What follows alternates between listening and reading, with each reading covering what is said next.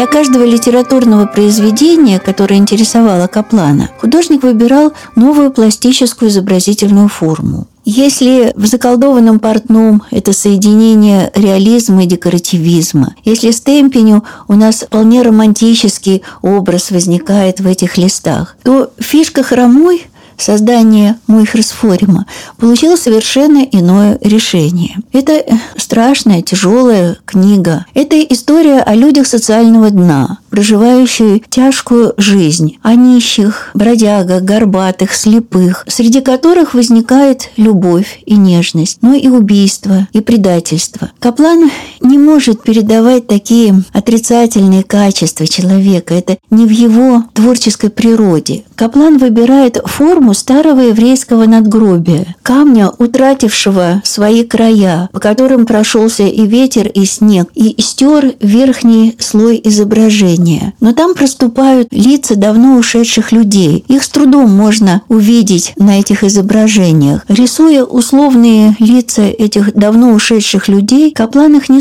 судит. Он испытывает к ним доброе чувство, потому что те прожили тяжелую, страшную жизнь. И вот это человеческое отношение к самым неприятным, самым э, дурным людям, это всегда отмечалось и Шолом Алейхамом, и Перецем, и даже Мухерсфоримом, который среди них всех был самым жестким писателем. Это качество Каплан подчеркнул в портрете писателя, который тоже возникает легкими чертами на стертом старом могильном камне.